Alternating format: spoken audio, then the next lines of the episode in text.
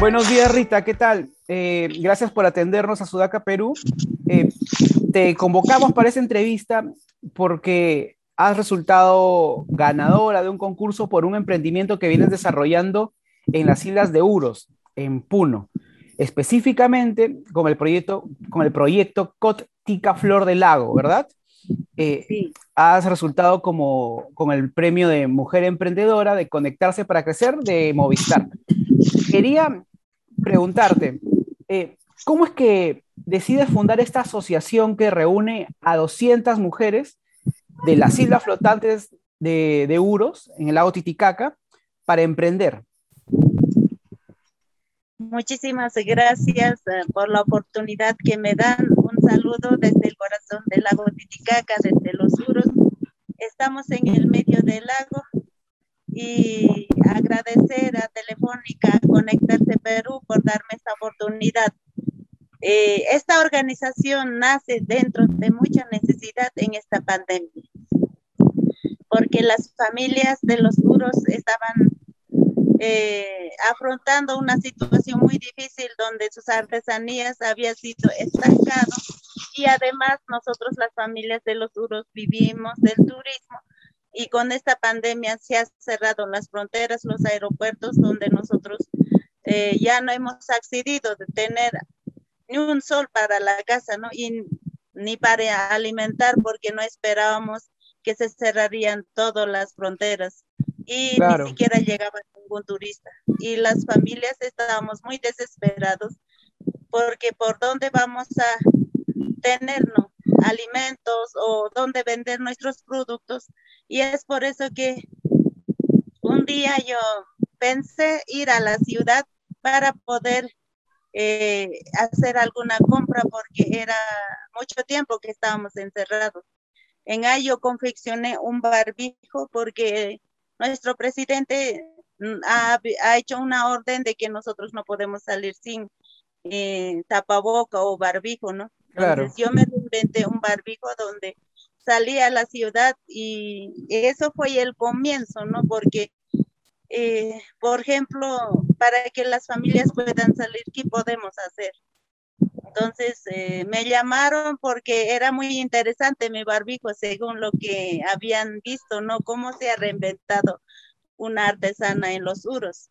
Y, es por eso que ya empezamos, ¿no? En una reunión de que yo eh, pueda capacitarnos para que las mujeres puedan hacer los cojines de flores o los barbijos que yo había inventado. Acá Empezamos con 12 mujeres este, y Así cada semana va aumentándose 20, 35, 40, hasta que actualmente somos más de 200 mujeres que estamos trabajando y este es el reinvento que hemos hecho las mujeres para poder subsistir. Y una vez que hemos empezado la capacitación, yo como líder, como profesora, he podido enseñar a las mujeres para que ellos puedan trabajar. Y ellos se preguntaban, ahora, ¿qué vamos a hacer si seguimos encerrados? ¿Dónde vamos a salir a vender o acá no viene y por gusto vamos a trabajar? Entonces, eh, decidimos en una reunión también nosotros, las mujeres, eh, legalmente formar la organización, constituirnos, tener su junta directiva y luego vamos a salir a vender nuestros productos y hacia pedirnos un stand para las mamás para que puedan vender eh, en una feria. Rita, una consulta. Así empezamos nosotros a trabajar y salimos en la primera marcha. Salimos en la primera marcha, pero nosotros salimos con nuestros barbijos pidiendo de que nos puedan comprar nuestros productos porque no hay turismo. Y así en esa forma las mamás salieron, cada quien cinco, tres mujeres, cuatro mujeres, así salieron a las ferias, a los mercados y regresando otra vez nos juntábamos en el puerto y preguntaban, ¿han vendido sus productos y qué han comprado con eso y, o han podido, eh, por ejemplo, lograr vender o hacer un contacto? En ahí las mamás, cada uno viene, ¿no? Me he vendido un barbijo, el otro dos, el otro tres siento feliz porque he comprado estos alimentos para mis hijos para poder alimentar. y ahora sí voy a trabajar con más ganas, por ejemplo. Eh, en esta pandemia ha cumplido un rol muy importante la mujer y no me arrepiento de haber organizado esta asociación de mujeres Cotica Flor del Lago.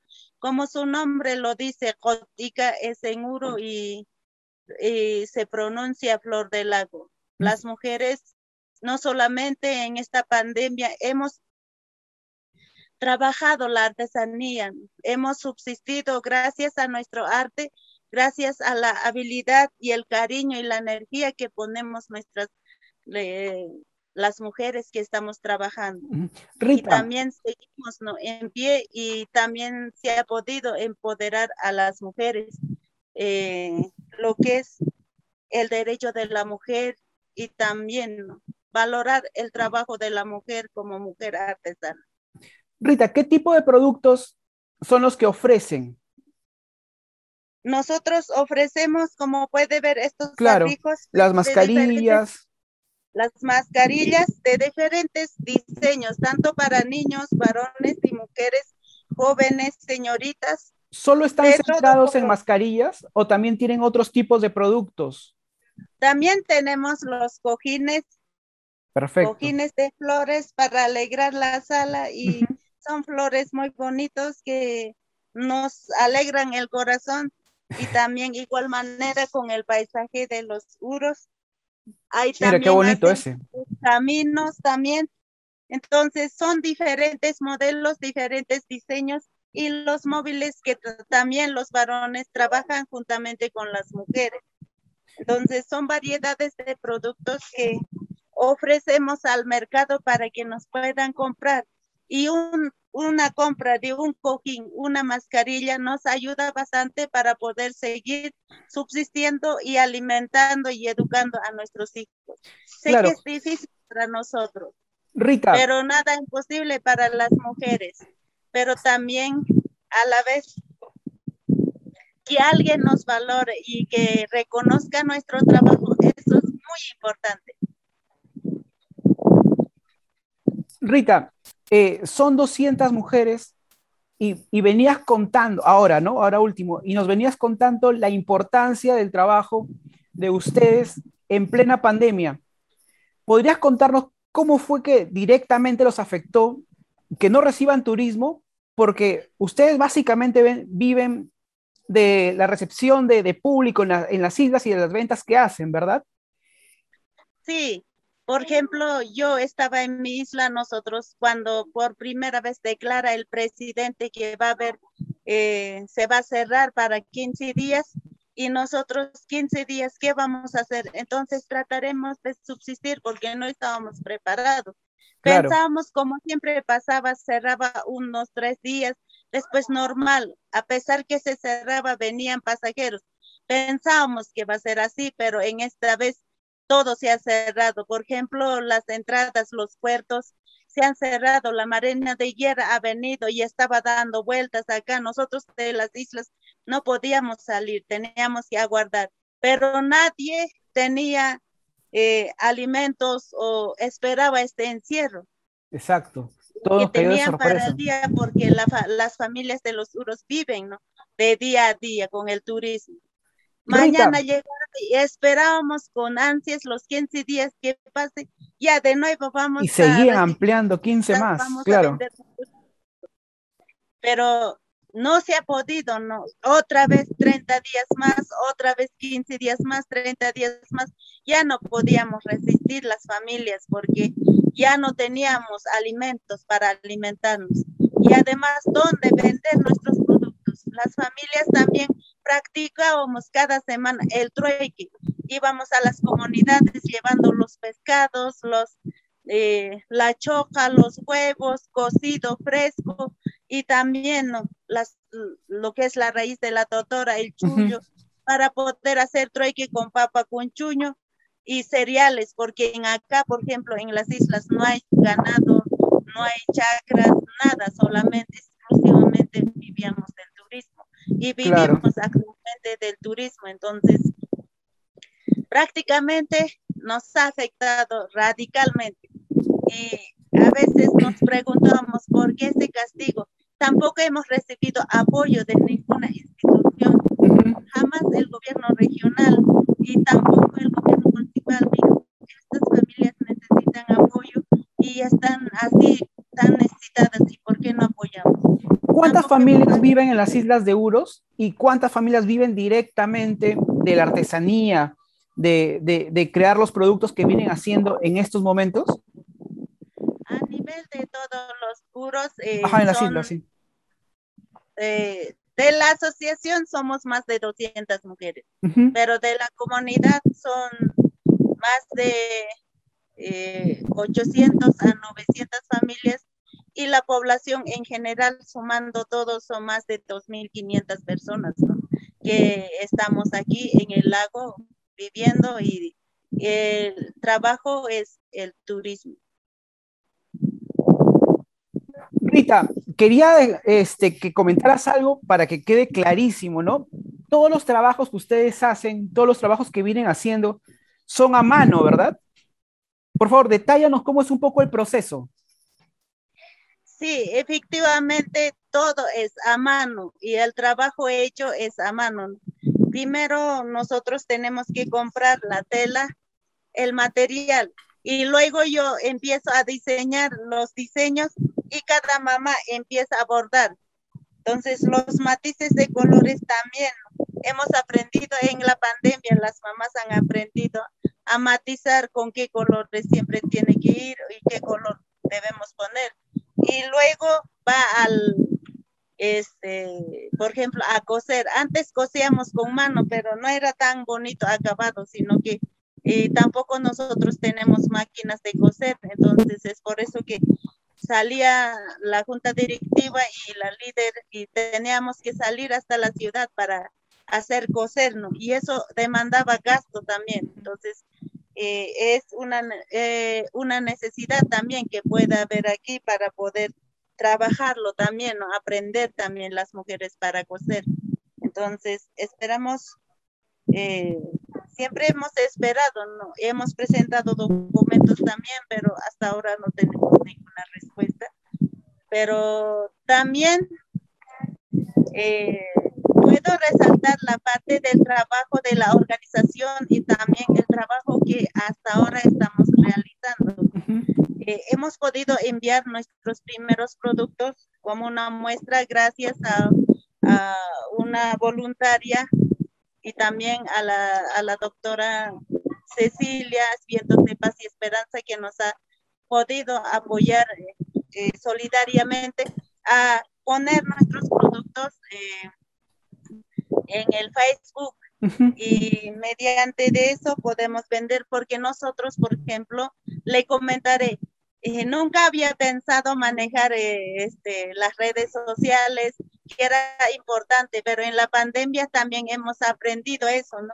De que mediante de los grupos podamos, eh, pueda capacitarlo. Yo también desde mi casa, pueda mandar los colores, matices y, y, los diseños también, este, yo dibujaba, entonces la, la, mamá se iba a su casa, entonces, ¿qué voy a, cómo voy a diseñar este, los matices de colores? ¿Cómo voy a matizarlo? ¿Por dónde empezar? Entonces yo enseñaba mediante de grupos, mandaba fotos y presencialmente también. Y aparte de eso, eh, de verdad, algunos, cuando enviamos un producto a Lima, nosotros no estamos allá y nos pedían una dirección o cómo te voy a pagar si, si nosotros, o sea, no estamos cerca, ¿no? Entonces, y eso también, por ejemplo, eh, una vez me dice, ¿tienes YAPE? Y yo decía, ¿no? De que No lo tengo, porque ¿qué será eso? Y en eh, en Aymara hay, este, por ejemplo, palabras similares, pero significan otra cosa. Entonces, eh, yo decía, porque ¿cómo, sería, ¿cómo será eso? Es una cuenta que puede transferirse, pero ¿cómo se va a transferir? Era algo curioso y uno de mis hijos como ellos ya manejan la tecnología y me decían, ya, pero... Te ayudaron, claro. Este, allá te puede pagar y ya está en tu celular, en tu cuenta, entonces eso es más más rápido. Imagínense que en una feria por primera vez hemos participado en ahí a las mujeres decían, no, el comprador venía, pero solo tenía en efectivo para una mascarilla, pero quería llevarse 10. Entonces, solo tengo yape. Si ustedes tienen yape, les puedo comprar 10. Y nosotros, eh, las mamás muy tristes estaban, ¿no? Los que estaban a cargo vendiendo. Solo tiene uno. Y luego dije yo, sí, yo ya tengo yape, entonces y logramos vender los 10 y las mamás se alegraron, pero era muy extraño para ellas también. Claro. Y hablamos así y todos decíamos, todos debemos tener. Y así nos sirve la tecnología también para poder mostrar nuestros productos a nivel de afuera también, ¿no? poniendo nuestros productos, eh, se puede mostrar y puedan a la Asociación de Mujeres Boticas. El sueño de nosotros es de que pueda vender en el extranjero, pueda estar en la vitrina en Naciones Unidas valorando nuestros productos, que somos artesanas eh, netas, que hemos vivido, hemos nacido y toda nuestra vida hemos trabajado la artesanía, pero jamás pensábamos trabajar los barbijos y que la gente pueda utilizar llevando nuestros productos que son hechos 100% a mano. Rita, ¿en qué redes sociales los encuentran? Ah, nuestra, en el Facebook está como Emprendedoras Flor del Lago. Acá. pueden entrar también, sí, en el Facebook están nuestros productos, no hemos actualizado mucho. Ahora estamos trabajando, ¿no? Para vender directamente a los eh, por ejemplo, a los pasajeros que ya está reactivándose, pero turistas locales más que todo, ¿no? Y de otras provincias y uno y poco, pocos están entrando también nacionales que están viniendo a visitar.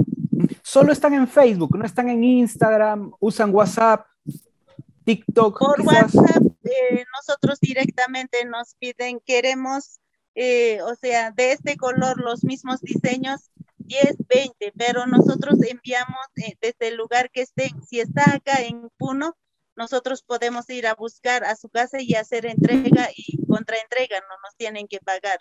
O si no, si es Arequipa, Lima, Cusco o otras provincias o otro país anterior, o sea, mandamos los catálogos, las fotos y según a las fotos nos piden los colores también y antes tienen que depositar y luego nosotros tenemos que enviar porque claro. ha pasado también y eh, no, ya no, ya no es confiable, ¿no? Enviar primero el producto y luego claro, eh, ya no llega el dinero. Entonces, siempre pedimos un depósito anterior o un YAPE hacia nuestra cuenta y recién podemos enviar. En esa forma estamos trabajando. Están en Facebook, WhatsApp. ¿Puedes dejar tu número de WhatsApp para que quienes estén viendo la entrevista puedan contactarlas?